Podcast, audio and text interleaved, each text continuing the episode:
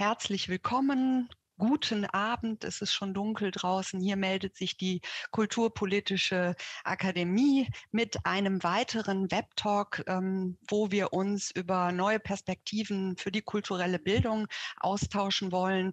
Diejenigen, die letztes Mal mit dabei waren, die haben vielleicht auch äh, ähm, gesehen, dass wir sehr stark auch darum äh, gerungen haben, welche Wege es neu äh, zu entdecken gibt, was vielleicht auch an, an durchaus radikalen Lösung da ist. Ähm, ich bin sehr gespannt, was wir heute besprechen werden. Äh, wir haben den Kooperationspartner der ähm, politischen Bildung, der Bundeszentrale für politische Bildung mit im ähm, Boot.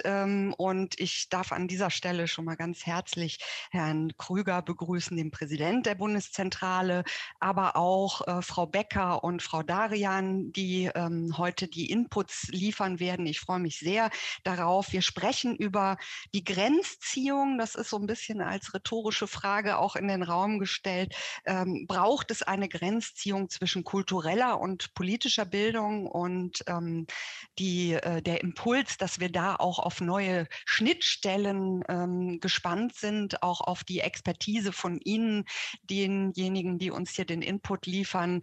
Denn ähm, natürlich haben wir schon in den zurückliegenden Talks auch bemerkt, dass äh, der gesellschaftliche Wandel ähm, eine ganz äh, besondere Rolle spielt, auch für die Aufstellung der kulturellen Bildung.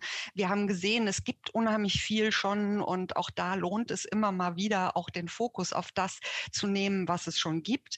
Beispiele sind immer toll, aber es geht auch noch mal darum, so Grundlegendes zu sortieren und vielleicht Leitplanken zu haben, ähm, sich zu überlegen, welche Handlungsfelder gibt es denn? Und äh, da bin ich doch ähm, sehr äh, sicher, dass wir heute da auch ein Stück noch wieder ähm, für den Diskurs zusammentragen können. Wir haben wie immer mitgebracht diese kleine Umfrage, die ich jetzt starten möchte, ähm, um zu wissen, wer uns zugeschaltet ist. Das ist ja immer so ein bisschen, einige Namen kennt man natürlich und weiß sie zuzuordnen, aber auf einen Blick ähm, das zu sehen, da wäre ich dankbar, wenn Sie alle abstimmen und wenn Sie ähm, auch nochmal diesen Senden-Button drücken. Das ist manchmal so eine kleine Verzögerung, ähm, die da noch drin ist. Und dann können wir nämlich sehen, wie wir heute hier zusammengesetzt sind. Und äh, ich darf auch an dieser Stelle nochmal ganz klar die Einladung aussprechen, sich zu beteiligen. Ähm, wir haben die Inputs, aber es ist nach jedem dieser Inputs eben die Möglichkeit, gezielte Fragen zu stellen an die Referentin, an äh, diejenigen, die uns eben den Input liefern. Wenn Sie da äh, ganz gezielt etwas wissen wollen, dazu bitte ich Sie, ähm, den F&A-Kasten zu nutzen, weil dann dann kann man das so ein bisschen ähm, da rausziehen. Ähm, wenn es noch Kommentare gibt oder ich setze auch so ein paar weiterführende Links in den Chat, dann nutzen wir den Chat dazu. Aber für Fragen wäre es ähm, super, wenn wir da den F&A-Kasten ähm, nutzen können. So, jetzt fehlen noch ein paar, die nicht gedrückt haben. Vielleicht noch mal einmal kurz abstimmen und dann beende ich das jetzt hier. Und ähm, wir sehen, dass natürlich ein Großteil aus der kulturellen Bildung äh, direkt kommt. Das haben wir auch in den letzten Talks schon festgestellt. Das ist natürlich äh, auch äh, dem Thema geschuldet, aber auch schön, dass Sie eben sagen, wir möchten für unsere Praxis auch da einiges äh, wieder mitnehmen. Die Kulturverwaltung ist auch recht stark vertreten und die Kulturinstitutionen, in denen natürlich eben die kulturelle Bildung auch oftmals äh, wirkt. Ähm, wir haben beim letzten letzten Mal ja über Change the System eben auch in den Institutionen gesprochen und mal schauen, was wir da an ähm, auch Energie mitnehmen jetzt in die heutige Diskussion. Kulturschaffende, die eben vielleicht auch äh, im Bereich äh, von Vermittlung arbeiten, sind auch ähm, mit 13 Prozent hier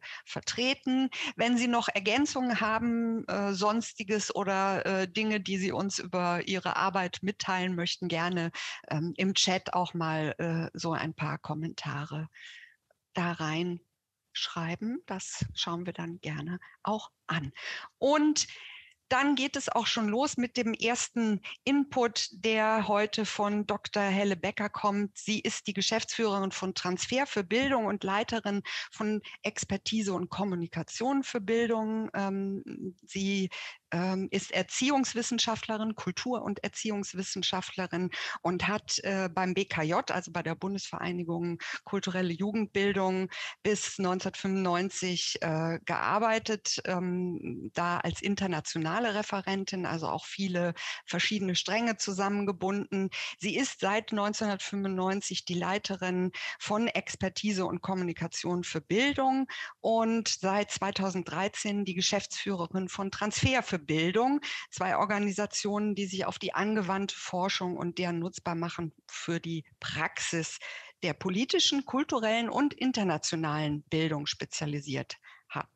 Ähm, sie hat ihre Arbeitsschwerpunkte vor allem auch im Bereich der Evaluationen und wissenschaftlichen Projektbegleitungen, Lehraufträge an verschiedenen Hochschulen. Und sie wird uns heute unter dem Stichwort keine halben Sachen über Stärken und Grenzen kultureller und politischer Bildung berichten. Liebe Frau Becker, das Mikrofon ist Ihres. Vielen Dank, Frau von Heil. Äh, eine kleine Ergänzung, damit Sie mich einordnen können, ähm, weil ich ja heute so für das Grundsätzliche zuständig äh, bin und gleich auch direkt als, als Entschuldigung vorausgeschickt, ich habe tatsächlich über dieses Thema promoviert, Bildungstheorie und Ästhetik. Also was jetzt abgehoben ist, Sie kennen das wahrscheinlich. Menschen, die da schon mal intensiv zugearbeitet haben, die können nicht anders. Ich verspreche aber auch gern für die Diskussion, ähm, Frau von Heil hat es schon gesagt, dass ich mich ganz gut in der Praxis auskenne, weil ich nach wie vor in dem Bereich äh, forsche, also zum Beispiel Projekte kultureller Bildung beforsche. Und ich bin seit zehn Jahren an der Hochschule Osnabrück für die Ausbildung von Theaterpädagoginnen zuständig, ähm, weil ich auch selbst vom Theater komme. So, jetzt ähm, fange ich aber mit dem Grundsätzlichen an. Ähm, und vielleicht auch mit dem Erwartungswidrigen für heute. Selbstverständlich, so würde ich beginnen, ist Kunst politisch. Und sie ist es nach meiner Auffassung mit Adorno per se und per Definition als Antithese zur Gesellschaft und als Gegenmodell zum Bestehenden, als eigene Praxis, mit der das Verhältnis zwischen Individuum und Gesellschaft und Widersprüche im Gegenwärtigen ihren Ausdruck finden. Und mit Foucault verstehe ich Kunst auch als Antipode zu Vernunft, Rationalität und herrschender Diskursivität oder mit Lyotard als Praxis ohne Regeln, wie er das genannt hat, in dem Sinn, dass mit ihr die Regeln dafür, was gemacht worden sein wird, erst erstellt werden. Lyotard sieht es als Aufgabe der Kunst, Zeugnis abzulegen für das Nicht-Darstellbare.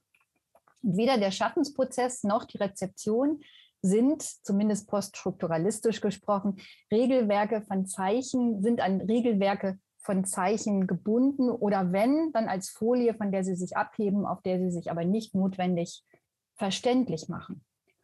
Kunst selbst muss also nicht analytisch sein, muss auch keine Lösungen bieten, sondern kann als vages, ungereimtes, ungelöstes, unerklärliches, unlogisches ebenso daherkommen wie mit Tragik, Widersprüchlichkeit und Radikalität.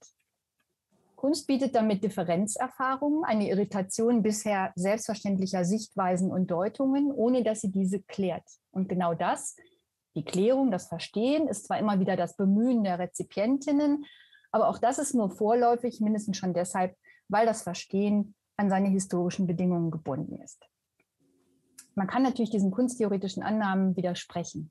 Ich möchte sie aber verteidigen und dafür streiten, dass die Unbestimmtheit und die Inkommensurabilität von Kunst erhalten bleiben als eigene alternative Praxis und Stachel im Fleisch sowohl individueller Wünsche und Entwürfe als auch öffentlicher Auseinandersetzungen. Und ich halte diese Qualität für ein Alleinstellungsmerkmal auch für kulturelle Bildung, die Kunst zum Gegenstand hat oder als Ausdrucksform ermöglicht. Immer geht es darum, in die Lage versetzt zu werden, eigene feste Vorstellungen durch künstlerische Praxis, egal ob rezipiert oder selbst produziert, zu revidieren, neue Gefühle und Reflexionen zuzulassen, Alternativentwürfe zum Bestehenden oder bestehenden Deutungen und Normen zu wagen. Man kann auch sagen, Konflikte zwischen Individuum und Gesellschaft oder zwischen Individualität und Freiheit auf der einen Seite und verbindlicher öffentlicher Regelung auf der anderen Seite aufzuzeigen. Kulturelle Bildung, so meine Meinung sollte für das Recht stehen, Fragen offen zu lassen, Skandal und Schock ebenso wie wilde utopische Entwürfe nicht einem Realitätscheck zu unterwerfen oder auf ein Realisierungspotenzial hin zu überprüfen, sondern ihnen ein eigenes Recht zuzugestehen. Wie sieht das jetzt mit Politik und politischer Bildung aus? Politische Bildung soll dazu befähigen, sich eine Meinung über allgemeinverbindliche und öffentlich relevante Regelungen zu bilden, die im Zusammenhang stehen mit Macht und Herrschaft und diese auf ihre Legitimität hin zu befragen, Urteile zu fällen und sich politisch zu beteiligen. Mit anderen Worten, politische Bildung bietet Gelegenheiten zu lernen, wie eine Gesellschaft zu verbindlichen Eindeutigkeiten kommt. Konflikte, Machtkämpfe, Widersprüche werden dabei nicht ausgeblendet. Klar, aber es ist nicht das Ziel, im Wagen zu bleiben, sondern im Gegenteil, Entscheidungen, allgemeingültige Regelungen zu prüfen, herbeizuführen oder zu beeinflussen.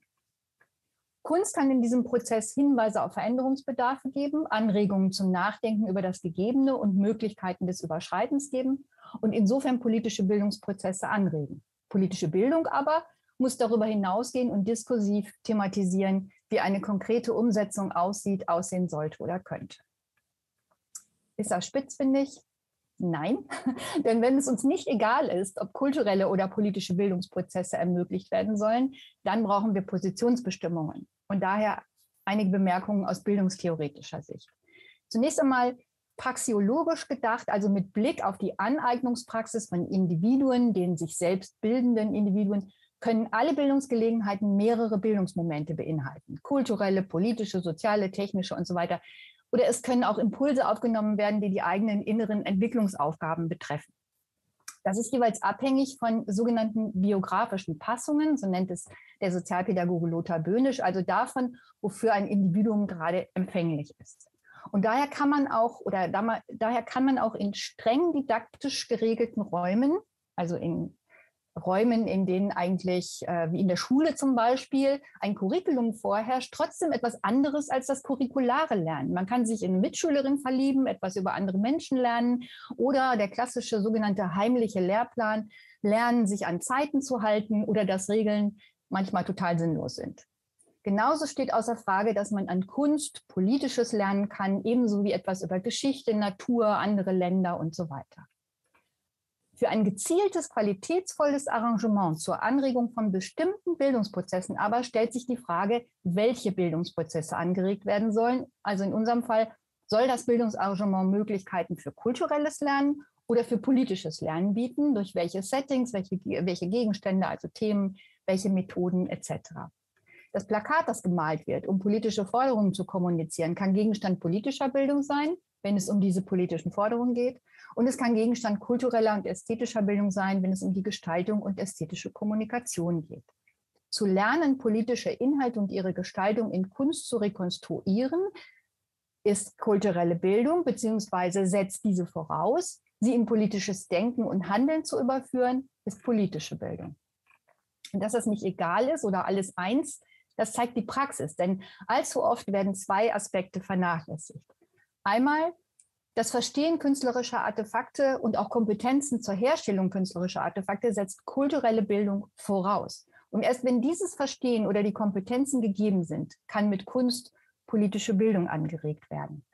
Und zweitens, weder ist kulturelle Bildung in dem Moment, wo Kunst politische Themen thematisiert, automatisch politische Bildung, noch wird politische Bildung zu kultureller Bildung, wenn sie mit kreativ-künstlerischen Mitteln arbeitet. Und man muss es immer wieder betonen, es ist etwas anderes, ob ich das Verhältnis von kultureller und politischer Bildung thematisiere oder von Kunst und politischer Bildung. Wird dies aber nicht reflektiert, und das geschieht nach meiner Meinung viel zu oft, kommt es zu Aktivitäten, die sowohl kulturelle Bildung als auch politische Bildung absolut unterbieten und banalisieren. Schultheaterstücke, die zum Mülltrennen auffordern, sollen kulturelle Bildung und Umweltbildung vereinen. Das Singen im Chor oder das Spielen im Ensemble, bei dem man aufeinander hören muss, soll demokratiebildend wirken. Der Workshop mit afrikanischen Trommeln fällt unter globales Lernen. Das sind dann die gut gemeinten, aber richtig schlechten Projekte, in denen politische Normen wahlweise soziale Absichten mit kulturellen Mitteln aufgehübscht vermittelt werden oder in denen politische Themen Gegenstand von Kunst sind und so getan wird, als sei es egal, ob ich einen politischen Text lese oder einen Roman.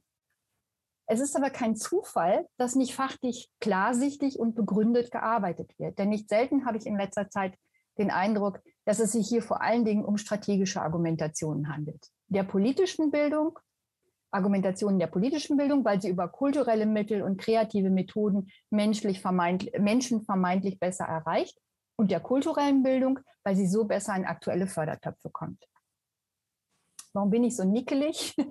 Weil ich finde, dass politische Bildung und kulturelle Bildung Alleinstellungsmerkmale haben, die es verdient haben, verteidigt zu werden. Und das heißt für die politische Bildung, dass sie das Politische thematisiert und damit das Individuum von sich weg auf seine Rolle in der Gesellschaft und auf die begründete Verallgemeinerbarkeit von Entscheidungen führt. Und das heißt für die kulturelle Bildung, dass sie die Freiräume, das Wilde, Unbezähmbare, Überstreitende, Extreme, radikal Individuelle erfahrbar macht und verteidigt. Man kann beides super kombinieren, aber das kann man nur, wenn man weiß, worin die Unterschiede bestehen. Daher keine halben Sachen. Dankeschön.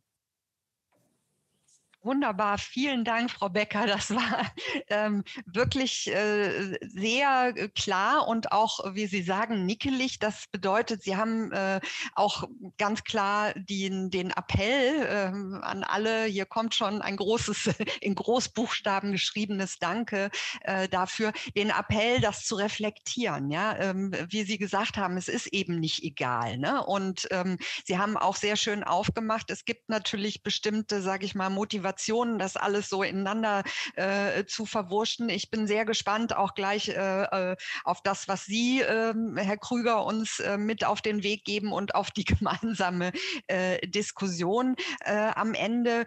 Ähm, Sie haben eben ähm, deutlich gemacht, dass kulturelle Bildung und politische Bildung jede ihre eigenen ähm, Logiken haben, beziehungsweise auch Dinge, die durchdacht werden müssen und Dinge, auf die sie sich beziehen, auch auf äh, die Frage, warum, ja, äh, was, was will man äh, damit auch erreichen.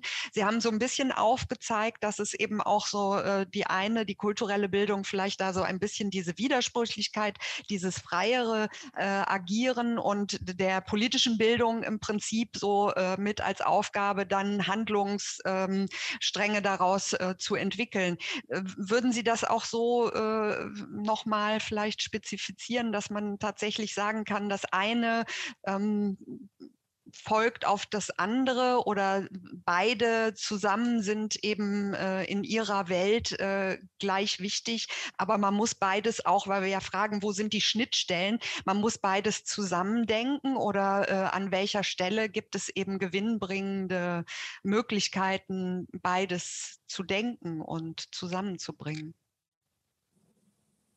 weil jetzt mehrere Fragen auf einmal, um nicht alles wieder zu wiederholen, ja. was ich gerade erzählt habe. Aber die, ähm, ähm, also ich glaube, man muss man äh, ähm, das vielleicht das Theoretische daran von zwei Seiten zu gucken. Einmal von der Seite der sich Bildenden, das habe ich ja versucht deutlich zu machen. Ähm, über, darüber haben wir äh, wenig Kontrolle, wenn man so will. Selbstbildung bleibt Selbstbildung und nicht Fremdbildung.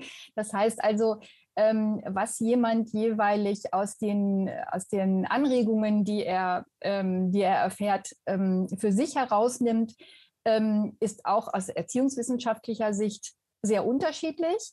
Das, kann, das ist geprägt, das ist nicht egal vom sogenannten Setting, also das, äh, das ja absichtsvoll gestaltet wurde, im besten Fall jedenfalls, ähm, ist aber trotzdem sehr unterschiedlich und das heißt, ähm, praxiologisch gesehen sind Bildungsmomente, deswegen heißt es auch Momente, gibt es so eine Art Kontinuum. In einem Moment ähm, äh, äh, ähm, lerne ich sozusagen etwas Kulturelles, in dem nächsten etwas Politisches aus der anderen Sicht, wenn wir uns angesprochen fühlen als Fachleute, dass wir Bildungssituationen äh, arrangieren, also dass wir uns darüber Gedanken machen, was bieten wir denn, wie gestalten wir denn ein Setting, was, welche Erfahrungen wollen wir denn ermöglichen, was kann denn dann potenziell gelernt werden, dann müssen wir uns, finde ich, darüber Rechenschaft ablegen, ähm, was wir wollen und das deswegen diese deutliche Unterscheidung aus meiner Sicht. Ähm, äh, und vor allen Dingen vielleicht kann ich so sagen. Also ich, ähm, ähm, mir liegt am Herzen, eigentlich liegt mir am Herzen, die kulturelle Bildung zu retten. Weil ich, äh, also Sie haben das ja eben gesagt, ja, weil, ähm, weil wir, weil ich seit äh, fast 30 Jahren in diesem Bereich arbeite und natürlich diese Konjunkturen auch immer mitverfolge und das Gefühl habe, die wird absolut domestiziert. Also äh, das, was mir auch ganz, Sie merken das schon, also biografisch ganz wichtig ist an der, an der Kunsterfahrung von der von Kindheit an, das ist dieses Radikale, das ist es dieses äh, absolut grenzenlos sozusagen äh, zu denken, fühlen, agieren zu können ähm, und eben nicht normativ und, und lernzielorientiert, wie das manchmal die politische Bildung hat. Und wenn man es eben so unglücklich auch noch mixt, ohne sich dessen bewusst zu sein, äh, dann eben wirklich eigentlich nur sozialisierend und gar nicht bildend. Vielleicht wir haben ja eben auch den, äh, das äh, Stichwort der Banalisierung ins Feld geführt. Ne? Ähm, und wir haben auch hier schon hin und wieder mal darüber diskutiert, jetzt soll eben alles die kulturelle Bildung richten, was eben gesamtgesellschaftlich vielleicht äh, auch auf dem Tapet ist und wo man denkt, da sind Desiderate. Ähm, ich, ich glaube, dass wir in der gemeinsamen Diskussion da sicherlich nochmal ähm, auch ein bisschen was, vielleicht setzt sich das jetzt so bei den, diejenigen, die uns zugeschaltet sind, dass sie dann auch nochmal darüber nachdenken, was, ähm, was vielleicht eben auch ähm, für die Praxis äh, eine wichtige Frage der Schnittmenge, wie kann man eben sich gut aufstellen, braucht, Sie haben gesagt, Sie möchten die kulturelle Bildung retten, ja, braucht es das? Äh, ist, ist sie in gewisser Weise auch äh, in, in Gefahr? Ähm, das äh, schauen wir vielleicht mal, nehmen wir das mit äh, in die gemeinsame Diskussion, wenn Sie da nicht jetzt drauf noch eine Zusatzbemerkung machen, ja. vielleicht um das zu noch nur, nur einen Satz. Ich habe ja, also ich mehrere Evaluationen im Kopf in letzter Zeit. Ähm, ich habe einmal die ersten drei Jahre von Kultur macht stark, das ist Künste öffnen Welten, war das für die BKJ evaluiert, wo ja sehr deutlich das Programm vorgegeben hat, das mhm. BMBF-Programm vorgegeben hat, wohin es gehen soll. Ähm, und als, als Kontrastfolie durfte ich die junge Triennale evaluieren, also das Jugend, den Jugendteil sozusagen der Ruhrtriennale. Und ähm, gerade bei der letzten, das war über zweieinhalb Jahr, Jahre, gerade bei dieser letzten Evaluation ist mir noch so deutlich geworden, was mir so oft fehlt, dass in der kulturellen Bildung, auch bei der Produktion, also auch wenn Kinder und Jugendliche zum Beispiel oder auch Erwachsene angeregt werden, selbst künstlerisch, künstlerisch tätig zu werden, immer es einen deutlichen Zusammenhang zwischen der künstlerischen Qualität und der pädagogischen oder der Bildungsqualität äh, gab. Das heißt mit anderen Worten, die, die Kunst sozusagen einfacher, schlechter, eindimensionaler zu machen, hat unmittelbare Folgen auf die Bildungsqualität oder die Bildungsmöglichkeiten. Ähm, ich fasse das immer so gerne, auch Kinder haben ein Recht auf gute Qualität von Kunst, ähm, die mit ihnen oder für sie gemacht wird. Und das ist, dieser Zusammenhang ist relativ kompliziert. Also wenn man empirisch beforscht, ist es wirklich sehr kompliziert, hat mich aber nochmal darin bestärkt. Ähm, und auch da, dieser Aspekt gehört deutlich dazu. Das meine ich mit Banalisierung. Mhm. Ja, ja, also das äh, genau solche äh, Dinge sind ja, glaube ich, auch für diejenigen, die uns hier, äh, äh, unser Publikum auch interessant. Ne? Wo ist genau äh, der Ansatz, wo wir dann mal drüber nachdenken, vielleicht auch eine Perspektive, eine andere Perspektive einzunehmen? Stichworte wie Qualität auch äh, äh sind richtig. Wir haben ja auch eine Reihe gehabt zur künstlerischen Freiheit. Ne? Das sind auch alles so Dinge, die, die man da mit bedenken muss. Vielen Dank für den Aufschlag, äh, Frau Becker. Wir nehmen äh, den Schwung äh, in den zweiten Input und äh, auf jeden Fall auch noch in äh, die gemeinsame Diskussion. Ähm, wir hören jetzt die Perspektive auch verstärkt natürlich aus der Frage der politischen Bildung. Sie haben gehört, lieber Herr Krüger, äh, Frau Becker hat auch so einiges äh, schon Ihnen wahrscheinlich äh, mitgegeben. Sie sind ja auch äh, in diesem Setting ständig im Austausch und wissen äh, auch wahrscheinlich, ähm, was Frau Becker Ihnen jetzt auch ähm, mit auf den Weg gegeben hat. Sie wollen uns äh, eben auch vor allem nochmal ähm, den Fokus auf die interdisziplinäre Vermittlung aus aus der Sicht der politischen Bildung geben. Und da bin ich auch sehr gespannt auf Ihren Input. Thomas Krüger natürlich, äh, denke ich mal, den meisten hier äh, auch bekannt als Präsident der Bundeszentrale für politische Bildung, ähm, Mitglied im Rat für kulturelle Bildung. Ähm, Sie blicken auf eine sehr lange politische Karriere äh, zurück, äh, Gründungsmitglied der Sozialdemokraten in der DDR, ähm, Geschäftsführer und Mitglied der Volkskammer in der DDR.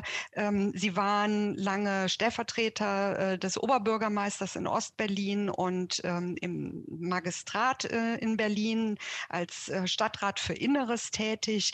Und ähm, von 91 bis 94 waren Sie Senator für Jugend und Familie in Berlin, Mitglied des Deutschen Bundestages bis 98 und seit Juli 2000 sind Sie nun der Präsident der Bundeszentrale für politische Bildung. Sie sind auch der Präsident des Deutschen Kinderhilfswerkes und Mitglied äh, und zweiter stellvertretender Vorsitzender der Kommission für Jugendmedienschutz. Sie sind äh, Beirat im Forschungsprogramm, genau, Forschungsprogramm ähm, des, I, des IFA und ähm, Mitglied im Rat der kulturellen Bildung. Das habe ich schon gesagt. Genau. Es gibt vieles äh, zu Ihnen zu sagen, aber wir sind jetzt sehr gespannt auf Ihren Input zur interdisziplinären Vermittlung aus Sicht politischer Bildung. Bitte schön.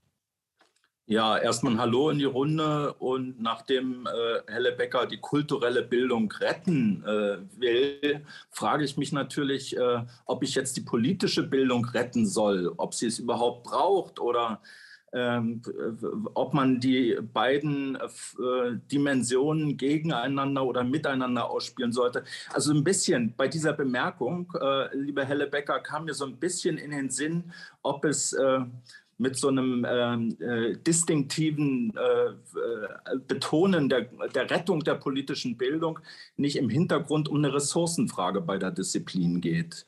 Und dass da vielleicht sozusagen so, eine, so ein Bedenken besteht, äh, hier würden wir auf einer Rutschbahn sitzen. Ich glaube, das äh, wird nicht der Fall sein und das ist auch nicht der Fall. Also um kurz auf die Kernfrage unseres Webtalks zu kommen, braucht es eine Grenzziehung zwischen kultureller und politischer Bildung? Könnte man eigentlich kurz und knapp antworten, nein, braucht es nicht und kann eigentlich auch nicht sinnvoll äh, die Lösung sein. Überhaupt bei dem Begriff Grenzen schaudert es mich. Ich bitte da ein bisschen um Nachsicht. Ich bin ein gebranntes Kind. Wer von Grenzen spricht, hat meistens Angst vor dem, was auf der anderen Seite der Grenze ist. Äh, und dazu besteht eigentlich überhaupt keine Veranlassung. Das zukünftige Verhältnis von politischer und kultureller Bildung ist aus meiner Sicht ähm, eigentlich ein entgrenztes und zugleich interdisziplinär verschränktes.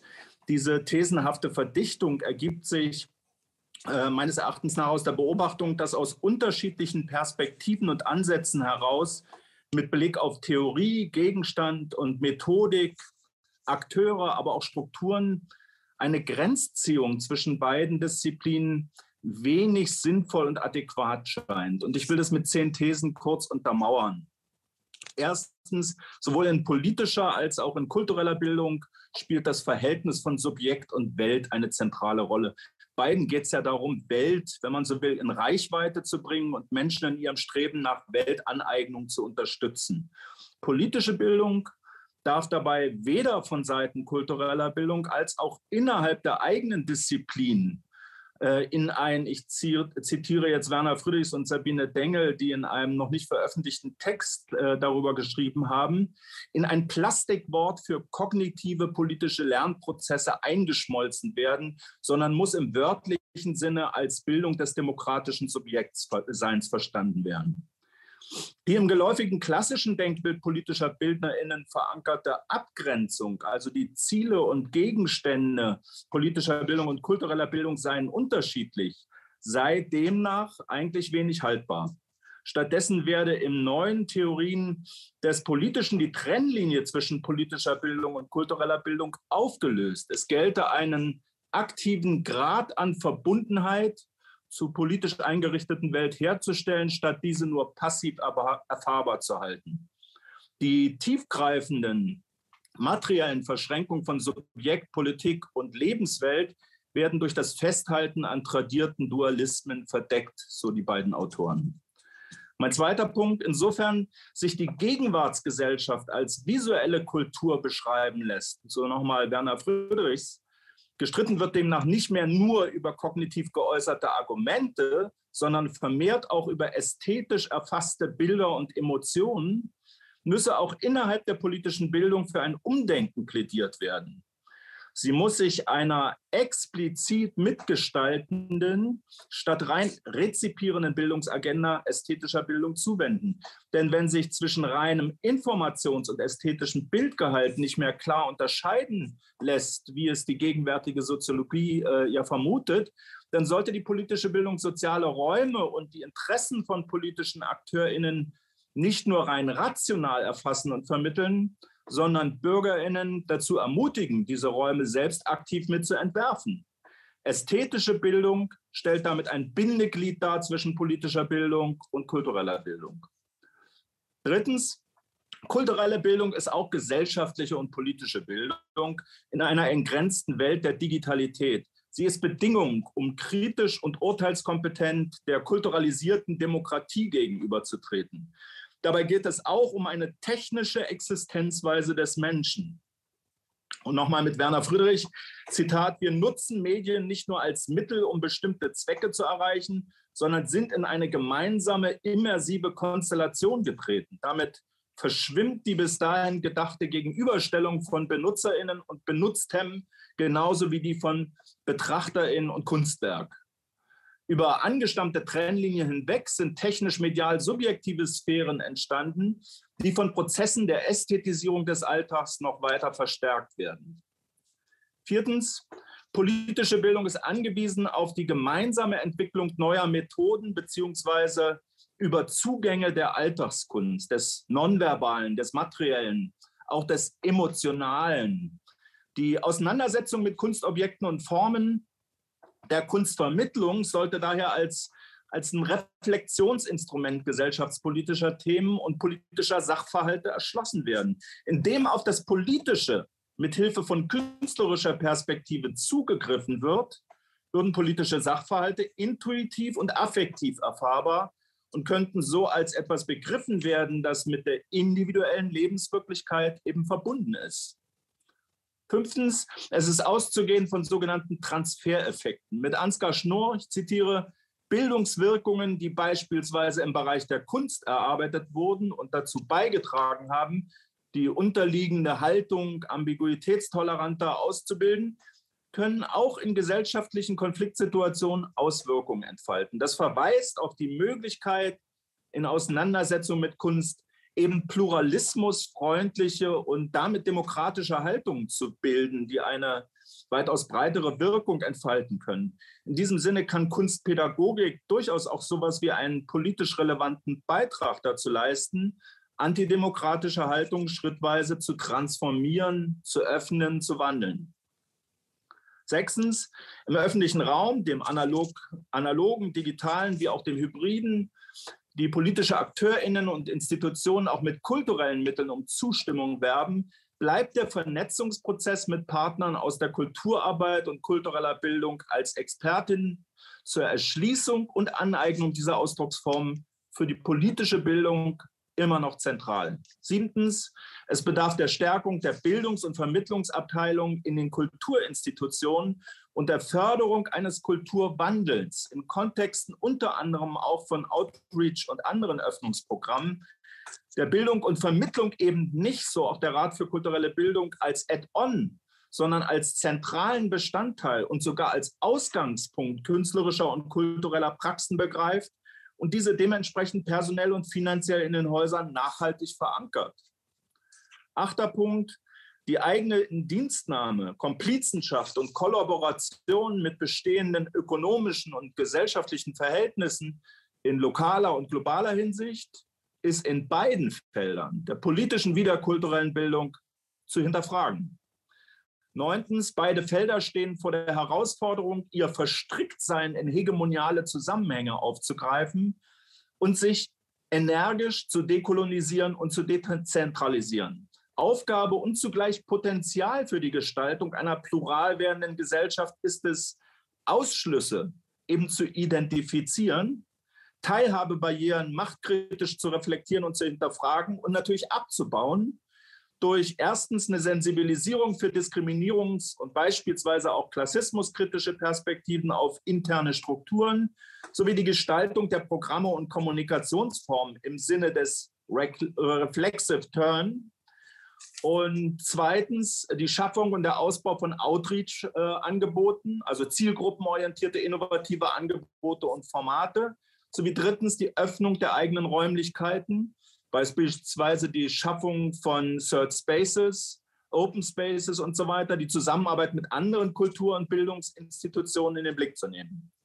Letzte These, um dieses Feld als Querschnittsaufgabe und Kompetenz zu entwickeln, braucht es eine breite Aufstellung beider Felder im Sinne von interdisziplinären Fortbildungsangeboten und gemeinsamen, ebenfalls interdisziplinären Praxisprojekten, die eben sowas wie Interdisziplinarität in einem engen Begriffssinne als eine integrierende, interagierende, verflochtene, fokussierende und verschmelzende Zusammenarbeit, so Julie Thompson Klein von der State University Michigan, ausgestaltet. Diese interdisziplinäre Praxis gilt es unter Wahrung aller bestehenden Eigenheiten, Eigenlogiken und Eigenwerte, da würde ich eben auch ein Stück bei Hellebecker mitgehen, weiterzuentwickeln und die Potenziale sozusagen in einer veränderten Weltwahrnehmung zu reflektieren und wahrzunehmen. Vielen Dank für eure Aufmerksamkeit. Danke Ihnen für die Thesen, die wahrscheinlich jetzt alle sagen, können wir die bitte irgendwo nachlesen und äh, äh schriftlich äh, auch noch mal haben. Ähm, das muss ich mir noch überlegen.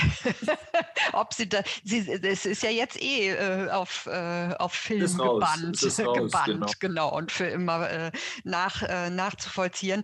Aber ähm, wenn wir nochmal auf, also ich fand das gut, dass Sie gesagt haben, ganz klar, es gibt keine Grenzen, ja, und äh, Grenzziehung äh, bringt äh, auch nicht weiter, ähm, aber durchaus eben auch die Frage nach den Schnittstellen und sind eben dritte Orte vielleicht Schnittstellen, an denen man auch ähm, so ein kollaboratives, äh, gemeinsames ähm, anders äh, entwickeln kann. Ja, es ist ja auch immer, wir haben letztes Mal danach gefragt, wie müssen sich die Kulturinstitutionen anders aufstellen. Ja, es ist immer auch auf die Frage, in welcher Richtung ähm, schauen wir auf welchen Bereich der, der Bildung. Ähm, ich fand das schon auch gut, dass Frau Becker gesagt hat, ne, äh, man muss jedes Mal für sich auch äh, genauer sich anschauen. Sie haben jetzt dafür geworben, diese Interdisziplinarität auch als Chance für die Zukunft, für die Weiterentwicklung auch äh, zu nehmen, zu sagen, hier ähm, gesellschaftliche Veränderungen müssen anders angegangen werden, auch äh, auf die kulturelle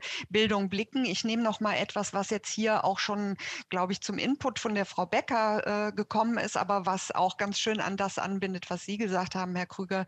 Die Ulrike Gerdiken ähm, hat nämlich jetzt hier auch noch mal äh, in diese Richtung gedacht, ist das Radikale, was äh, Sie, Frau Becker, der kulturellen Bildung, auch der Kunst und der künstlerischen Bildung zugeschrieben haben, nicht eben die Voraussetzung, um dann angemessen politisch denken und handeln zu können, braucht es nicht die kulturelle Bildung, um politisch mutig zu werden, Herr Krüger? Was äh, würden Sie da antworten? Na klar, äh, also ich will mal so sagen, ich bin, glaube ich, gar nicht so weit weg äh, von, von Helle Becker. Ich habe nur versucht, den Akzent etwas anders zu setzen, äh, weil im Grunde genommen kann man sozusagen eine Fragerichtung einnehmen, stärker die Kernzentren beider Disziplinen als professioneller Zugang zu beschreiben und damit sozusagen auf den unterschiedlichen Akzent zu setzen. Aber mich interessiert eigentlich wegen der großen Herausforderung äh, sozusagen eine sich verändernde Gesellschaft, eine sich verändernde Welt und auch eine sich verändernde Wahrnehmung äh, einzugehen, sozusagen die Synergien bei der Disziplin stärker in den Blick zu nehmen, äh, weil beide davon sozusagen profitieren. Ich glaube sozusagen, äh, dass man nicht die Unterschiede betonen muss, sondern eins plus eins vielleicht gar nicht mehr zwei, sondern drei sein kann. Äh, und das interessiert mich eigentlich. Äh, ich würde deshalb auch ein bisschen ähm, zugespitzt äh, auf Helle Becker antworten, dass diese ganzen netten Herausforderungen, die für die politische, nee, für die kulturelle Bildung ähm, sozusagen reserviert wurden, ich natürlich gerne auch für die politische Bildung aktivieren will, nämlich eine veränderte Welt, eine veränderte, gerechtere, faireres Umgang miteinander, eine, eine größere Dimension von Nachhaltigkeit, das Überschreiten sozusagen von Handlungsspielräumen, das Ausweiten von Handlungsspielräumen, das ist nicht nur eine Domäne äh, von, äh, von, von kultureller Bildung oder oder einem ästhetischen Lernen und äh, sondern sozusagen wir brauchen diese Aspekte auch im Bereich der politischen Bildung, äh, der politischen Aktivitäten und das sehen wir ja auch in der politischen Bildung, dass sowas wie äh, politischer Aktivismus äh, heute konstitutiver denn je auch für die Disziplin politischer Lernprozesse und Engagementsverfahren äh, in Anspruch zu nehmen ist. Und insofern denke ich sozusagen, sollte man ja, beide Fragerichtungen, nämlich die sozusagen die Kernbereiche der Profession in den Blick zu nehmen, aber auch die Synergien und die spannenden äh, ja, Überschneidungen stärker in den Blick zu nehmen, um auf diese Art und Weise tatsächlich sozusagen einen Beitrag zu leisten von beiden Disziplinen aus für die Herausforderungen, die uns die derzeitigen gesellschaftlichen Verhältnisse vor Augen führen.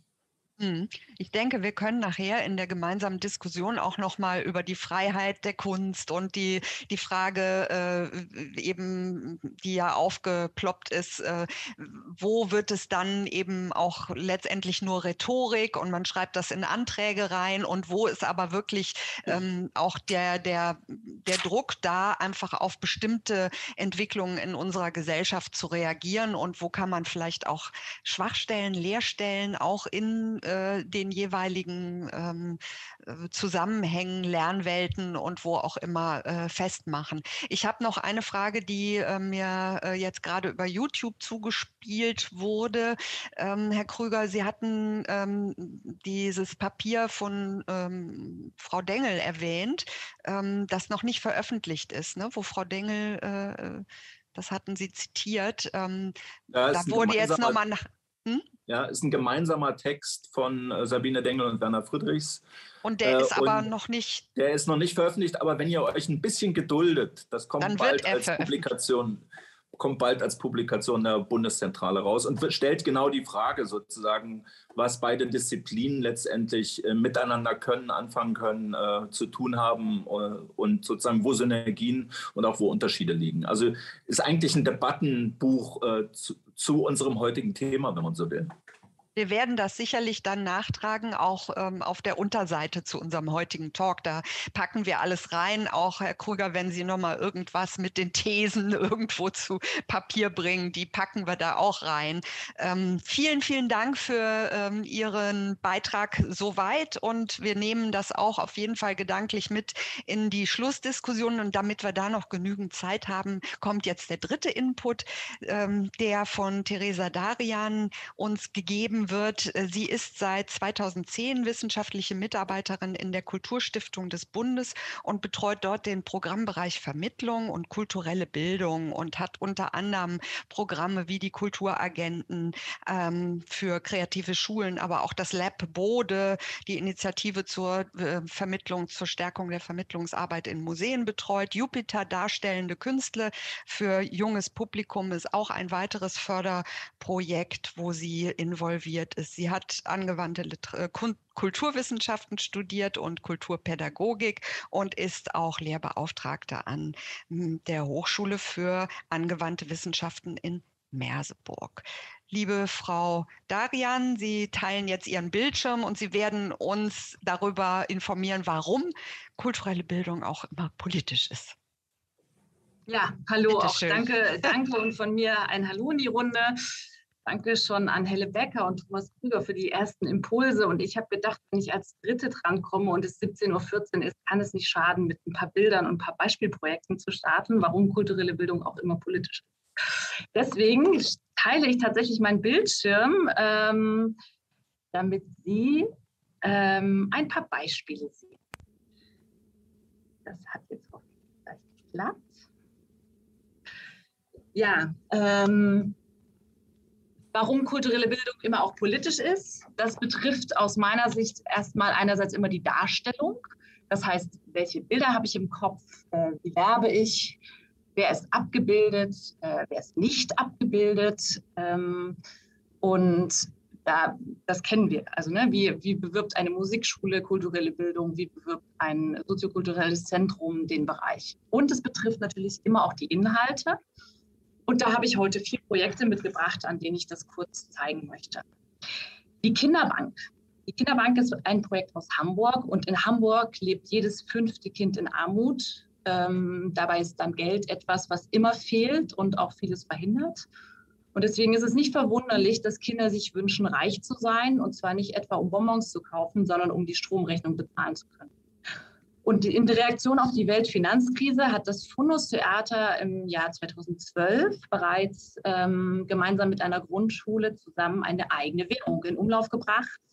Ein Abenteuergeld, das direkt funktioniert hat. Ein ganzer Stadtteil war involviert. Die Kinder da konnten damit richtig einkaufen gehen und haben aber auch das Geld und die Regeln für das Geld bestimmt.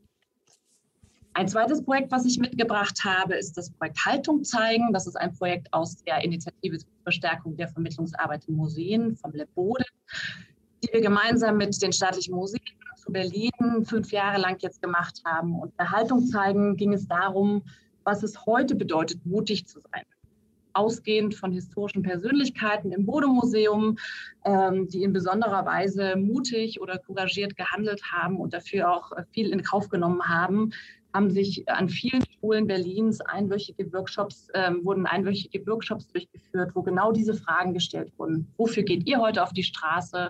Wofür lohnt es sich äh, zu protestieren? Wofür steht ihr ein? Ein weiteres Projekt ist ähm, Escape the Room. Escape the Room ist tatsächlich ein ähm, digitales Projekt. Ich werde auch gleich kurz einen Ausschnitt zeigen. Ein Real-Life-Game, 400 Jugendliche in Hamburg haben ihre Erfahrungen gesammelt aus Alltagsdiskriminierungserfahrungen. Und ähm, diese Versuchsanordnung ist tatsächlich so, dass einige dieser Erfahrungen zusammengetragen werden und das Publikum innerhalb dieser Entscheidung, äh, innerhalb dieser Erfahrung dann entscheiden müssen, wie geht man mit dieser ähm, Diskriminierungserfahrung um. Ich zeige mal einen kurzen Ausschnitt.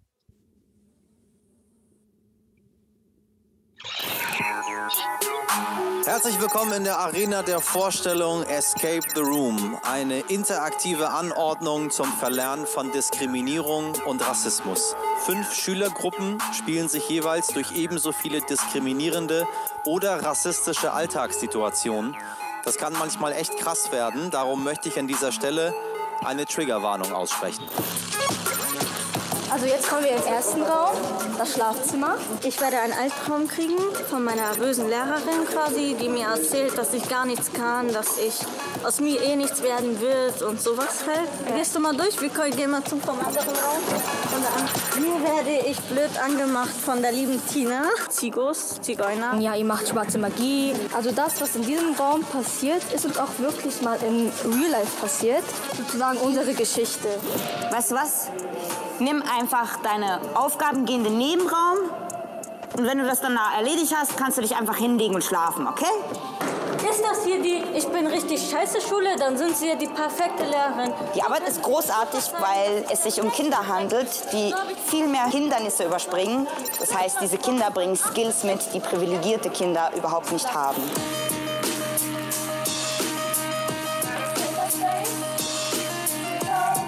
Ausgangslage ist, du möchtest durch eine Tür, die von drei älteren Jungs besetzt wird. Was tust du nun? Level 1, go.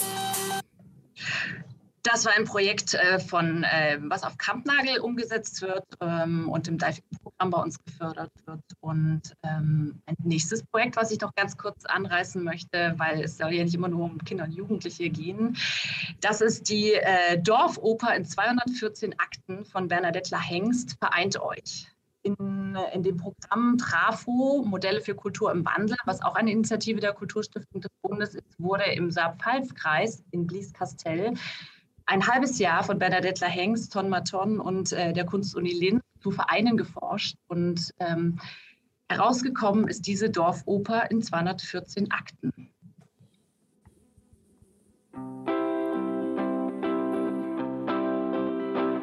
Mein Dorf, du Lebenselixier, ich bleib für immer hier und will nicht in die Städte ziehen. Du hast wovon die anderen träumen. Das Glück hängt an den Bäumen und nicht in fernen Galaxien.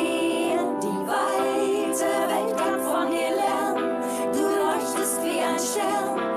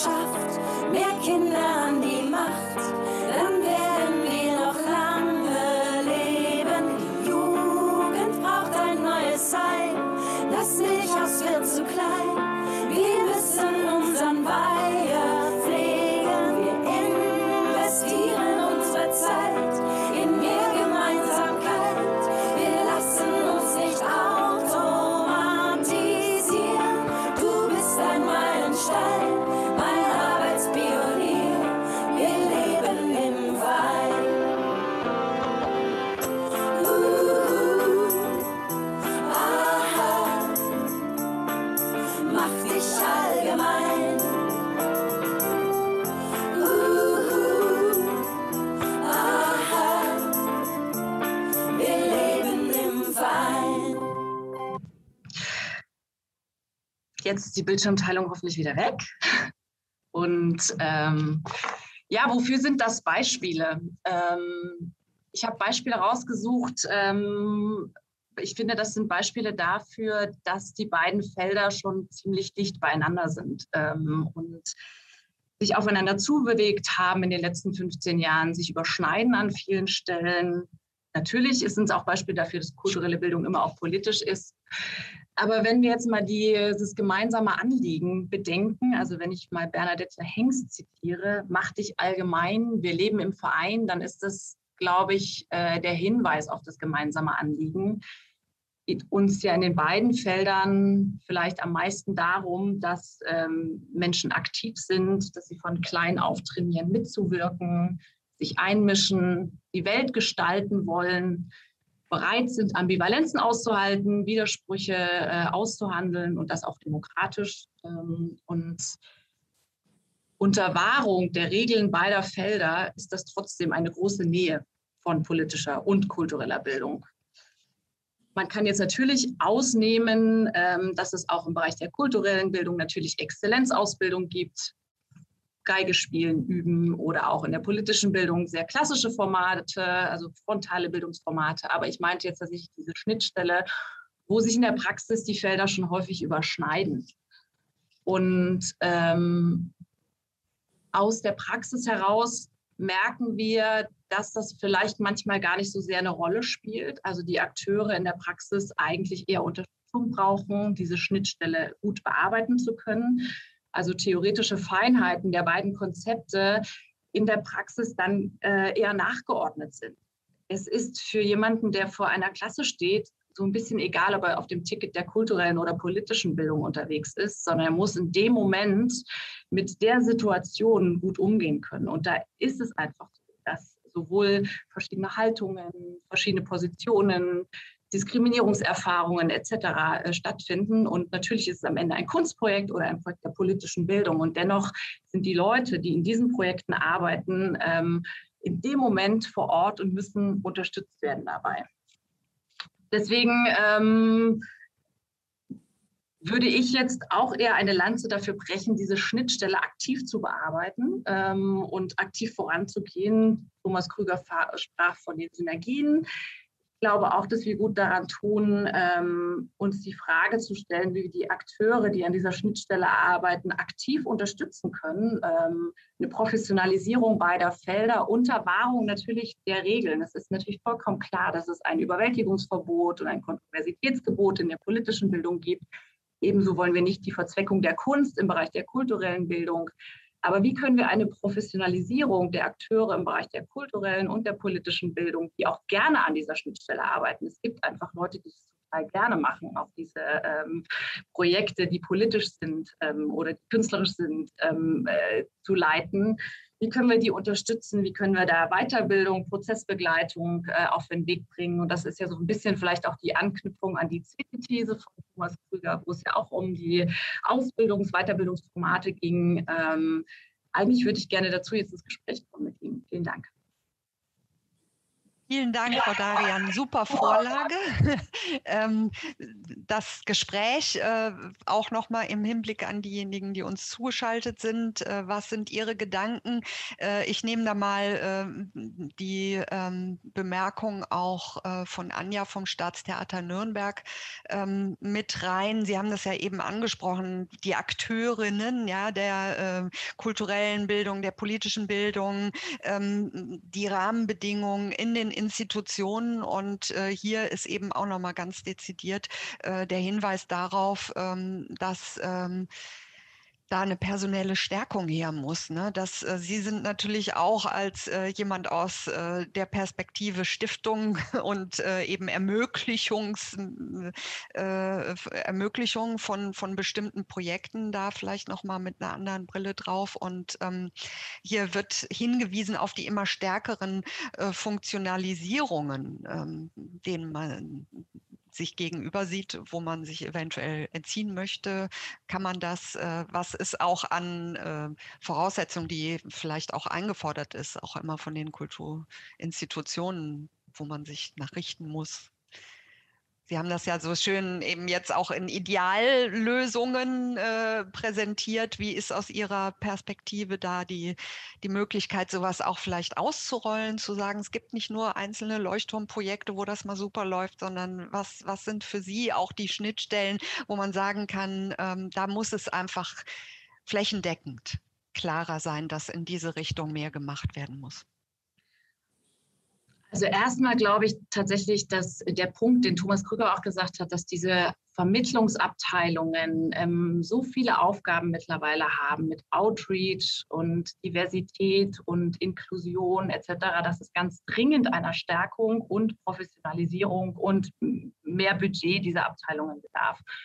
Ähm, und das hat sich dahingehend ja auch etwas verändert. Es geht ja sozusagen nicht mehr darum, sozusagen kunsthistorisches Wissen an einem Gegenstand im Museum ähm, zu vermitteln, sondern äh, es sind ja sozusagen von was wird gesammelt, wie wird darüber gesprochen. Die sind sagen so breit gefächerte Fragestellungen, die ähm, in den Vermittlungsabteilungen, so wie sie im Moment aufgestellt sind, an vielen Orten schwer zu bewerkstelligen sind. Also da würde ich erstmal sehr stark diese These, acht was, glaube ich, von Thomas Krüger unterstützen, zu sagen, wir brauchen auf jeden Fall eine Stärkung ähm, sowohl personeller als auch budgetärer Art dieser Abteilungen, aber auch der Bedeutung also dass ähm, diese Arbeit ähm, eben weit über ähm, pädagogische Vermittlung am Ende einer Ausstellung oder sowas kommt, sondern dass es tatsächlich ein, ein, ein, ein Kern, eine Kernaufgabe, Bildungsaufgabe von Institutionen ist. Das ist egal ob Theater oder Museum.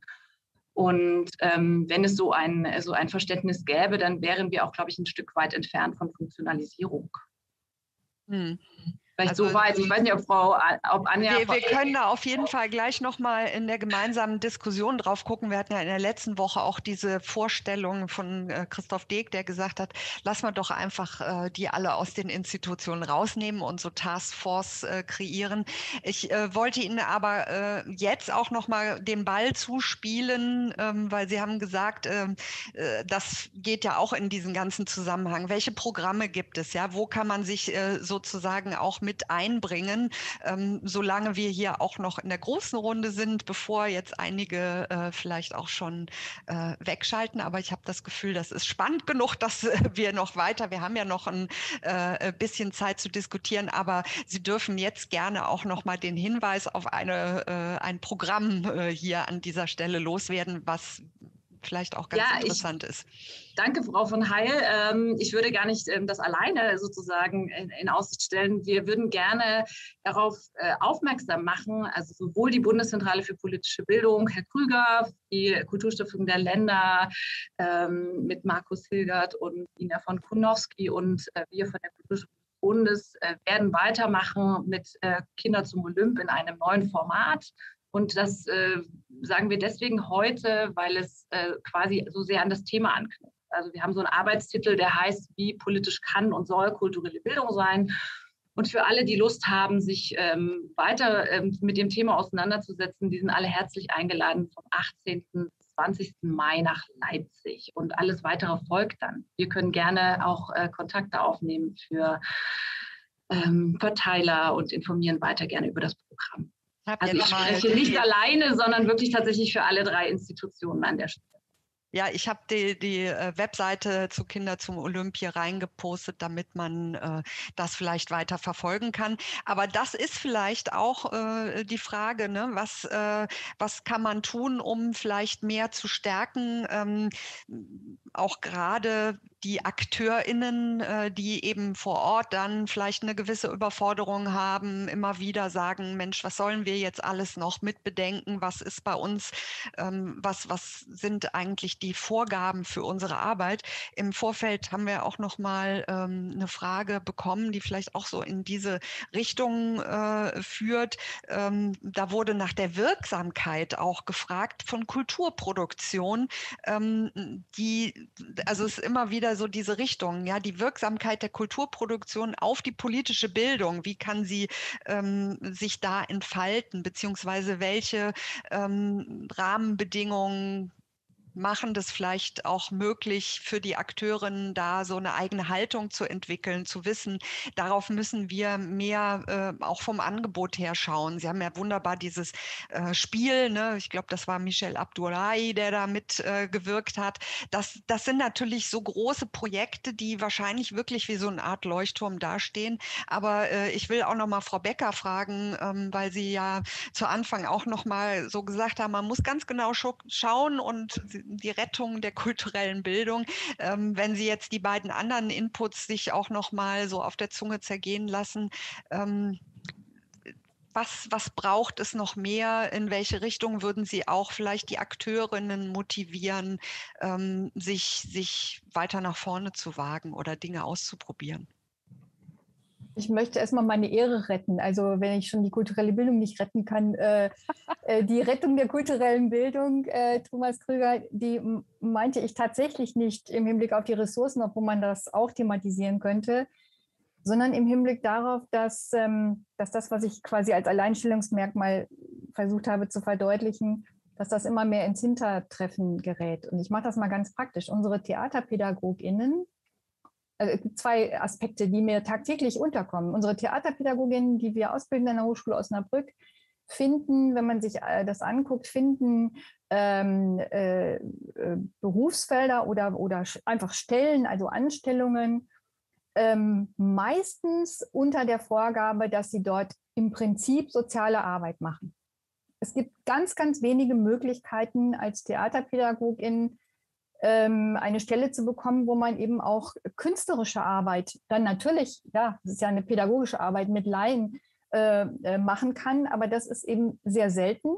Und das führt dazu, dass an der Hochschule permanent diskutiert wird, äh, ob wir die Theaterpädagogin eben nicht genau daraufhin eigentlich mehr ausbilden sollten. Also der Anteil der künstlerischen Arbeit ist sehr hoch. Ähm, und das aber trotzdem, äh, dass man also so ungefähr sagt, das ist brotlose Kunst, äh, sondern wir müssen eigentlich das Theaterspielen eher als therapeutisches oder soziales oder wie immer Mittel äh, vermitteln und damit äh, haben die auch bessere Anstellungschancen. Das ist eine ganz praktische Geschichte. Das meine ich mit Rettung, ähm, dass es eben wirklich schwierig ist, ähm, erstens das zu vermitteln, auch an Kolleginnen und Kollegen und zweitens äh, den Studierenden den Rücken zu stärken, die eigentlich aus Lust am Theater und am Theaterspielen ähm, sowas machen. Ähm, und dann kommt es eben noch dazu, ich, ich, ich, es tut mir leid, aber Frau Darian, wenn Sie sagen, theoretische Feinheiten sind zweitrangig, dann finde ich, im Hinblick auf eine Professionalisierung kann man das nicht sagen, sondern äh, genau da und auch erst recht, wenn es um dieses Zusammenspiel geht, was wir gerade gesehen haben, äh, da muss man eigentlich sehr, da muss man eigentlich wissen, was man tut. So.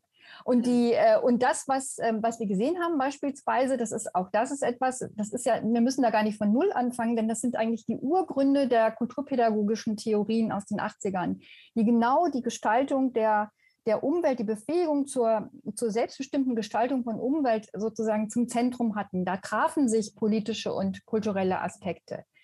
Ähm, und also ähm, ich hätte jetzt zu, na, sagen wir mal, 90 Prozent dem, was bisher gesagt wurde, dem hätte ich zustimmen können, aber eben immer unter diesem Vorbehalt oder diesem Aspekt, ähm, dass ich eben befürchte, weil ich es eben sehr häufig sehe, dass es in der Praxis, und das wäre dann eben meine Frage, was braucht man denn, um die Praxis, äh, um die Praxis zu qualifizieren, dass es in der Praxis eben dann wirklich ich sage jetzt mal ganz ehrlich, ganz brutal, platt, äh, langweilig, äh, normativ, äh, direktiv und so weiter wird. Also mhm. wie kann man das denn dann verhindern? Denn das, da dürfen wir uns ja, also das, das muss man wirklich sagen, gerade Sie, Frau Dayan, Sie haben es genau gesagt, wir wollen auf der einen Seite keine Verzweckung und auf der anderen Seite äh, piekst uns der Beutelsbacher Konsens. Das ist echt nicht einfach, sich dazwischen zu bewegen. Und das bedarf einer anderen finde ich, anderer Qualitäten und auch einer anderen Qualifizierung als die, die wir bisher haben. Hm. Bevor Sie antworten, Frau Darian, ich hatte eben gesehen, Herr Krüger, Sie haben spontan auf eine Sache antworten wollen, die Frau Becker gesagt hat, oder war das nur so ein Zucken der Hand? Äh, bei mir gibt es nur immer ein Zucken. Also der, äh, der, der Punkt, äh, ich äh, stimme der Helle Becker weitgehend zu. Der Punkt, der, äh, der mich interessiert, ist eigentlich, wie kriegt man die Praxis sozusagen in Kulturinstitutionen genauso wie die Praxis äh, in, in der politischen Bildung so verändert, dass eben dieser Verzweckung etwas entgegengesetzt wird. Es ist doch natürlich klar, dass es diese Schnittstellen zur sozialen Arbeit gibt. Aber äh, sozusagen in den Kulturinstitutionen das dahingehend abzuschichten, stellt ja die Frage, ob die Hierarchien in dieser Kulturinstitution stimmen, ob die, äh, die Akzente richtig gesetzt werden, ob sozusagen der, ähm, der kulturpolitische Auftrag, wenn man so will, für solche Institutionen richtig reflektiert und umgesetzt wird in den Strukturen. Und da habe ich doch sozusagen meine Zweifel. Und äh, ich will da nicht nur mit dem Finger auf die Kulturinstitution zeigen, sondern es ist genau sozusagen eine Frage der, der Selbstkritik der eigenen Disziplin, mit der wir es zu tun haben. Man äh, hat sich äh, über die Jahrzehnte eingerichtet in den eigenen äh, vier Wänden. Mhm. Äh, und die Frage, die eigentlich spannend ist, ist, was kann man dann rausholen? Äh, um Selbstwirksamkeit von, äh, von äh, adressierten äh, Zielgruppen, von adressierten Personen äh, zu stärken und zu stützen, um tatsächlich das zu leisten, was die, die Bildung oder die Erziehungswissenschaft, wenn man so als einzige geisteswissenschaftliche ähm, äh, ähm, äh, Richtung äh, leisten kann, äh, im Unterschied beispielsweise zu, zur Philosophie und, und, so, und zur Theologie und so weiter.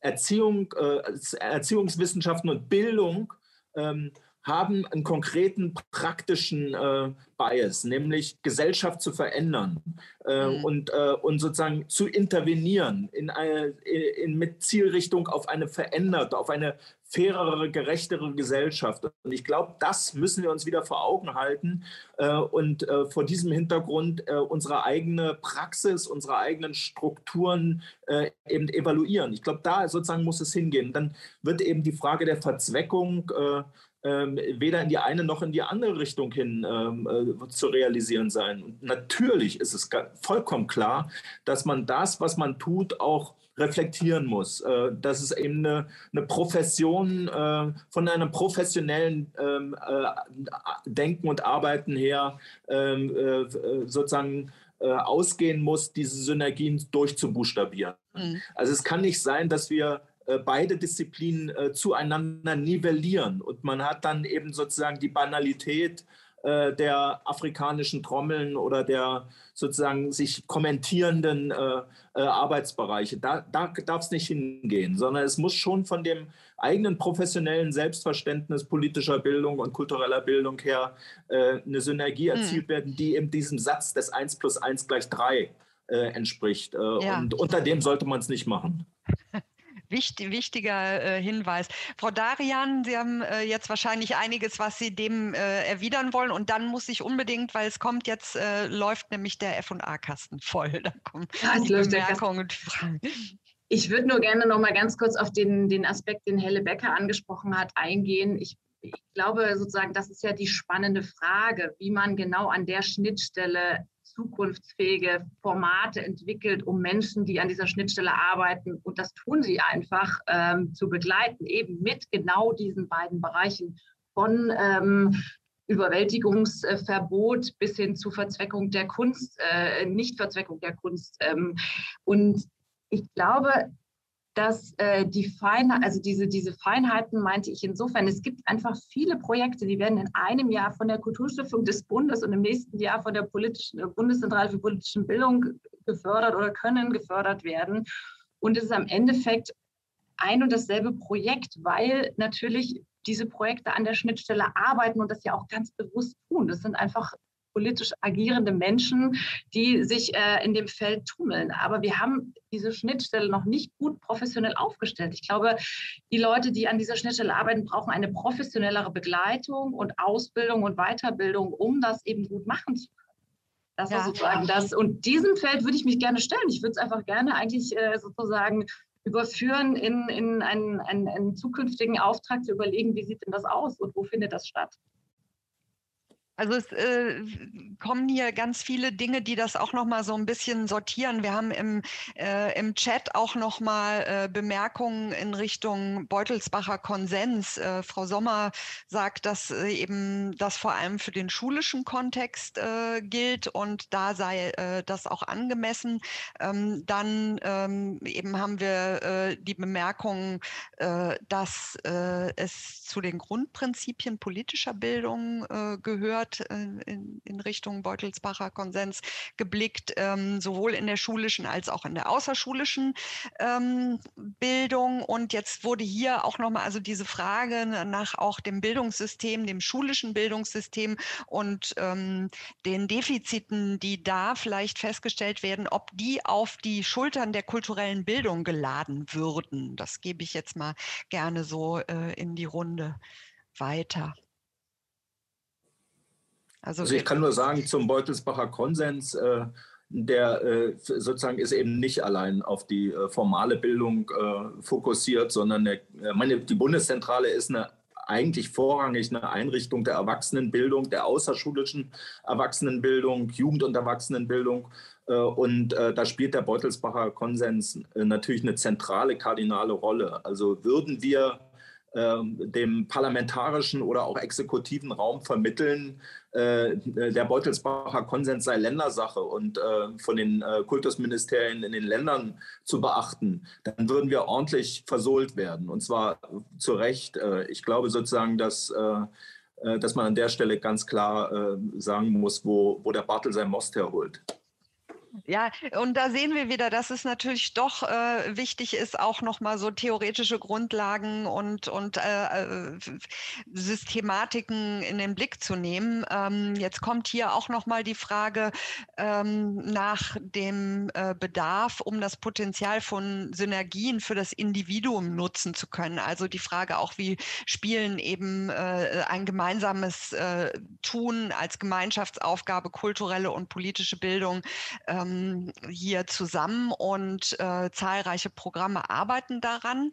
Ähm, natürlich muss schon in der Ausbildung angesetzt werden. Also das jetzt nochmal in Hinblick auch auf, äh, Sie hatten das ja gesagt, Frau Becker, mit der sozialen Arbeit, also eben was, was äh, da auch an den Universitäten gelehrt wird. Und äh, jetzt die Frage von äh, Frau Weimar, ähm, gibt es schon gute Erfahrungen, wo eben vielleicht sowas auch zurückgespiegelt wird in neue Programme der Ausbildung. Ich will noch mal kurz dazu nehmen, die Ulrike Gerdicken, die natürlich auch als Professorin im Bereich der sozialen Arbeit äh, die kulturelle Bildung im Blick hat, schreibt, es ist wichtig zunächst deutlich zu machen, dass die künstlerischen und kreativen Prozesse an sich einen Wert haben, eben auch in der sozialen Arbeit. Und erst im zweiten Schritt geht es darum zu überlegen, wie die Künste als als Methode eingesetzt werden. Damit kann man der Verzweckung äh, entgegenwirken. Aber eben die Frage nach der guten Erfahrung in Ausbildungsprogrammen und wo man da vielleicht auch so ein paar Standards hernehmen kann für die Zukunft. Ja, Frau Becker. Also ich finde, wir haben sie eigentlich. Ähm, ich, es gibt mir Gelegenheit, nochmal darauf hinzuweisen, dass wir lange, Jahr, Jahrzehnte dafür gekämpft haben, dass wir genuine Ausbildungs-, also Studiengänge bekommen, die Pädagogik und Kunst zusammenbringen und jenseits der künstlerischen Hochschulen. Äh, das heißt also, wir haben, wir haben ja vorher nichts reguliert gehabt im Sinne von auch qualitativ äh, äh, qualitatives Monitoring gehabt für Tanzpädagogik, Kulturpädagogik, Theaterpädagogik und so weiter. Das ist alles erst in den letzten 20 Jahren entstanden ähm, und, und produziert eigentlich ähm, Menschen, die in der Lage sind, diese verschiedenen Felder zu verstehen, sich der verschiedenen Methoden und der verschiedenen Perspektiven zu bedienen und Bildungsgelegenheiten zu gestalten. Das Problem, jetzt mache ich, ich habe mich eh schon unbeliebt gemacht, jetzt noch mehr. Denn das Problem ist eigentlich, dass genau diese Menschen keine Anerkennung oder wenig Anerkennung finden, sobald ein genuiner Künstler oder eine Künstlerin daherkommt.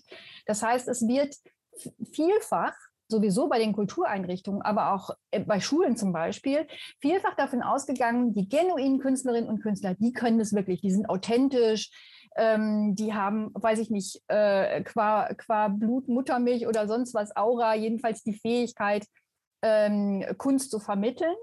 Ähm, und jetzt kommt quer dazu, weil man ja sieht, dass diese vielen Kooperationsprogramme auch dazu führen, dass viele Künstlerinnen und Künstler ja auch tatsächlich außerhalb ihrer, sage ich jetzt mal, normalen Sphäre arbeiten. Ähm, jetzt kommt das BMBF-Programm dazu mit der Qualifizierung zum Beispiel an der Uni Hildesheim umgesetzt wird. Ähm, es äh, war in Nordrhein-Westfalen schon Kultur und Schule. Da haben wir es schwer dafür gekämpft, dass den Künstlerinnen und Künstlern nicht nur beigebracht wird, welche Versicherung zahlt und dass es eine Aufsichtspflicht gibt, sondern dass es eben auch pädagogische, ähm, äh, äh also pädagogische Regeln gibt sozusagen. Ich finde, es gibt ganz viel, und ich, mir lege eher am Herzen, ähm, schonungslos würde ich wirklich sagen, ähm, äh, aufzudecken, wer kann was. Also ich habe eben die Evaluation der Ruhrtrinale ähm, erwähnt und ähm, wir konnten da eigentlich wunderbar zeigen, dass die, der Einsatz von Künstlerinnen und Künstlern gab sowohl Theaterpädagogin, Tanzpädagogin und so weiter, als auch äh, Künstlerinnen und Künstler, die also keine pädagogische Ausbildung haben. Und ich finde, wir konnten ganz gut zeigen, dass die ähm, bis zu einem gewissen Grad, Grad super mit den Jugendlichen zu, äh, zurechtkamen, bis zu dem Moment, wo es Stresssituationen gab. Und dann an diesen Stresssituationen hat sich eigentlich immer sehr deutlich gezeigt, hat jemand, ich nenne es jetzt mal bewusst so, das Handwerkszeug, pädagogisch damit umzugehen oder fällt er in eine, also äh, unreflektiert in Haltungen, in, in ein Verhalten, das er zum Beispiel aus der eigenen Schulzeit kennt. Das heißt, die wurden alle autoritär. Mhm. Sobald irgendetwas nicht klappt, sobald es einen Zielkonflikt gibt, die Jugendlichen wollen was anderes oder die machen nicht schnell genug oder sonst irgendwas. Ich nenne das als Beispiel bewusst, weil ich finde, dass wir, wir sollten wirklich Qualität thematisieren dabei. Und ich finde, das ist, ich finde die Frage berechtigt. Es gibt, ähm, es gibt dafür viele Ansätze, aber es ist echt ein, ein bisschen ein Eiertanz, ähm, darauf zu bestehen, dass das ein genuiner Arbeitsbereich ist und dass der vor allen Dingen auch künstlerisch geprägt sein sollte. Ich kenne ähm, noch eine letzte Bemerkung. Das finde ich nämlich, ähm, muss, fällt mir dabei immer wieder ein. Es gibt in, äh, in den Niederlanden eine Qualitätsagentur, eine Stiftung, die unter anderem die Kulturhäuser ähm, zertifiziert. Und die hat unter anderem als Regel, dass alle Leute, die da pädagogisch arbeiten, mindestens einmal im Jahr eine künstlerische Auszeit nehmen müssen. Die müssen künstlerisch arbeiten, was ausstellen oder sonst irgendetwas, um eben nicht dieser, was ich gesagt habe, so dieser Banalisierung zu verfallen, sondern immer wieder auf ihr, ja, auf den Kern eigentlich ähm, mhm. zurückzugehen. Das, das also, wäre ähm nur eine Idee, aber es ist, ähm, es wäre noch mal was anderes als jetzt Künstlerinnen und Künstler in Sachen Organisationsfragen oder so zu schulen. Ja, absolut, liebe Frau Becker. Ich glaube auch nicht, dass Sie sich unbeliebt machen, sondern ich glaube, dass Sie hier ganz wichtige äh, Impulse äh, setzen. Wir sind schon äh, zeitmäßig so ein bisschen drüber. Deswegen möchte ich gerne Herrn Krüger und Frau Darian noch um, um so eine kleine Einordnung in Richtung eben welcher Kontext äh, das auch sein mag, Ausbildung, äh, Schnittstellen, beziehungsweise das, was Sie vielleicht auch den Bildungs ähm, Systemen sozusagen ins Aufgabenheft schreiben möchten, als Schlussbemerkung hier die Möglichkeit geben. Vielleicht erst Herr Krüger und dann Frau Darian kann dann auch noch mal ihre Sicht geben. Ja, also äh, ich kann vielleicht anknüpfen an das, was Helle Becker äh, eben angesprochen hat. Der Punkt ist, glaube ich, dass man ähm, das gesamte Feld, das Arbeitsfeld äh, ähm, Oh, sorry, bei mir klingelt es gerade. Ich muss, äh, Theresa, übernimm du mal. Ich muss ja kurz an die Tür. Okay. Dann kann ich ja vielleicht noch ganz kurz erwähnen, dass ich glaube, dass es sozusagen neben der äh, genuinen Ausbildung, was Helle Becker gerade schon angesprochen hat, ähm, auch einer Weiterbildung bedarf. Und das machen wir einfach in unseren Programmen immer tatsächlich relativ intensiv mit programmspezifischen Akademien, Volontäre genau für diese Vermittlungsarbeit, wo es genau darum geht, wie man mit eigener Haltung, äh, Vermittlung in Museen, in diesen Zeiten mit Outreach etc. und Antidiskriminierungsarbeit äh, sagen. Dafür haben wir immer spezielle Fortbildungsprogramme innerhalb der Programme. Das ist nochmal ein Unterschied zu genuiner Ausbildung. Ähm, ich hätte jetzt vielleicht sozusagen als Abschlussstatement nochmal das äh, aufgegriffen, was Thomas Krüger vorhin gesagt hat, dass wir ähm, diese Herausforderung der Zeit irgendwie einfach annehmen müssen und ähm, denen uns stellen müssen. Ich bin natürlich überzeugt davon, dass kulturelle Bildung das perfekte Trainingscamp ist und Kunst sozusagen ähm, eine große Kraft entwickelt ähm, und ähm, eben da, dadurch, dass Komplexes komplex bleiben darf und äh, zugespitzt werden darf, auch tatsächlich eine große Kraft entwickelt, ähm, ins Gespräch zu kommen, sich auszutauschen und durch das Involvieren eben oder durch das Erleben ein anderes Involviertsein ähm, haben darf. Deswegen ähm, bin ich natürlich auch dafür, dass wir sozusagen äh, mit guten Künstlern arbeiten, die das gut äh, können, gar keine Frage und würde mich trotzdem freuen, wenn wir gemeinsam intensiv an Synergien arbeiten und nicht versuchen, Grenzen aufzubauen. Ja. Herr Krüger, damit dürfen Sie jetzt äh, das letzte Wort haben, sozusagen in unserer Runde. Ja, vielen Dank. Also der, äh, der Punkt, den ich eben noch mal machen wollte, ist tatsächlich die, diese Ausbildungsgänge, die Helle Becker beschrieben hat, äh, ernster zu nehmen und weiterzuentwickeln und in der Praxis auch ihre Rolle spielen zu lassen. Weil sozusagen das Unglücklichste wäre eigentlich, Künstler gegen diejenigen, die kulturelle Bildung vermitteln, auszuspielen. Äh, man braucht eher Tandems, man braucht eher sozusagen eine Durchdringung der Ex äh, Expertisen, weil es hilft überhaupt nichts, wenn ein Künstler in eine Schule kommt und überhaupt kein Verständnis von, äh, von Vermittlung und Pädagogik hat, dann kann ziemlich schnell genau das Gegenteil rauskommen von dem, was man eigentlich intendiert. Mhm. Äh, den zweiten Punkt, den ich äh, eigentlich noch machen wollte an dieser Stelle, ist die Frage sozusagen, wie eigentlich kulturelle Bildung finanziert wird. Helle Becker äh, meint ja, wir sollten nicht über Ressourcen reden. Wir müssen über Ressourcen reden. Wir müssen über Ressourcen reden und zwar Ende, ist das. Ja. Äh, am Ende des Tages ist das einfach notwendig. Äh, die, ähm, äh, wir haben in der politischen Bildung sozusagen über Jahrzehnte gewachsen. Äh, die äh, Infrastrukturförderung der Landeszentralen und der Bundeszentrale. Äh, diese Struktur gibt es so im Bereich der kulturellen Bildung nicht. Hier gibt es Stiftungen, es gibt Programme, aber das sind alles vorläufige Förderungen. Es ist wenig Nachhaltigkeit und auch wenig sozusagen Verknüpfung und Verflochtenheit im Diskurs ähm, sozusagen als Brücke für die Praxis äh, da. Und das ist alles sozusagen in Selbstorganisation, äh, in zivilgesellschaftlicher Verantwortung ähm, äh, gehalten. Und das finde ich ist zum einen hat das was was Wichtiges und sehr Schätzenswertes, auf der anderen Seite aber auch was Hochprekäres. Und ich glaube sozusagen, dass man äh, die Politik insgesamt in die Verantwortung nehmen muss, für die Ressourcen nachhaltig zu sorgen im Bereich äh, der kulturellen Bildung. Und hier vielleicht nicht voll nach dem Vorbild der politischen Bildung, aber in ähnlichen Strukturen Ressourcen bereitzustellen, die ein kontinuierliches Arbeiten, eine kontinuierliche Wertschätzung der Disziplin ermöglicht. Und das sehe ich eigentlich nur, wenn Bund und Länder hier gemeinsam Verabredungen treffen, äh, die äh, derzeit äh, doch sehr, ähm, ich sag mal, also diskontinuierliche Förderung, die programmorientierte Förderung abzulösen durch eine nachhaltige, theoretisch fundierte, auf äh, auch einen Fachdiskurs abhebende äh, Förderpolitik. Das wäre sozusagen mein Plädoyer. Und Helle Becker hat es jetzt ein bisschen schwer, weil sie mir nicht widersprechen kann, weil wir haben das schon hin und wieder diskutiert.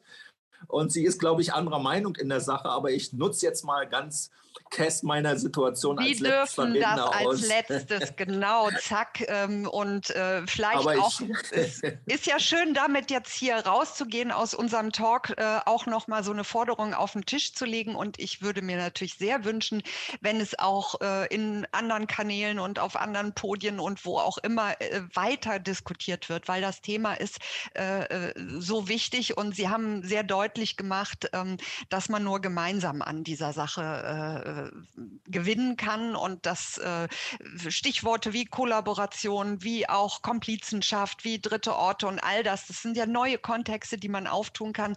Wir werden nächste Woche über auch äh, Reformbedarf des Systems Schule sprechen. Da haben wir ja heute schon einige äh, gehabt, die da so mit den Füßen scharren. Ähm, es ist natürlich wirklich immer jeweils auch die Frage, über welches System reden wir, Schule, Kulturinstitution, Ausbildung. Ähm, es gibt viel zu tun. Ich darf mich ganz herzlich bedanken, liebe Frau Becker, liebe Frau Darian, lieber Herr Krüger, für die tolle Diskussion jetzt am Ende. Ich weiß, das ist immer äh, zu knapp die Zeit, äh, aber ich glaube, da war heute sehr viel mit dabei, auch in den Inputs, was man wirklich auch weiterdenken muss. Herzlichen Dank für diese klaren Worte, für diese ähm, Denkfiguren, die Sie uns mit auf den Weg gegeben haben. Und ich sage allen, die uns zugeschaut haben, auch die wertvolle Anregung auch jetzt hier nochmal in den Chat äh, reingestellt haben. Auch ganz herzlichen Dank dafür. Haben Sie einen schönen Abend und ich hoffe, Sie schalten nächste Woche wieder zu. Da kommt die Barbara Neundlinger, der Professor Liebau und Hans-Jürgen Stork von der Wim Wenders, äh, vom Wim Wenders Gymnasium in Düsseldorf. Wird bestimmt auch eine spannende Runde. Bis nächste Woche.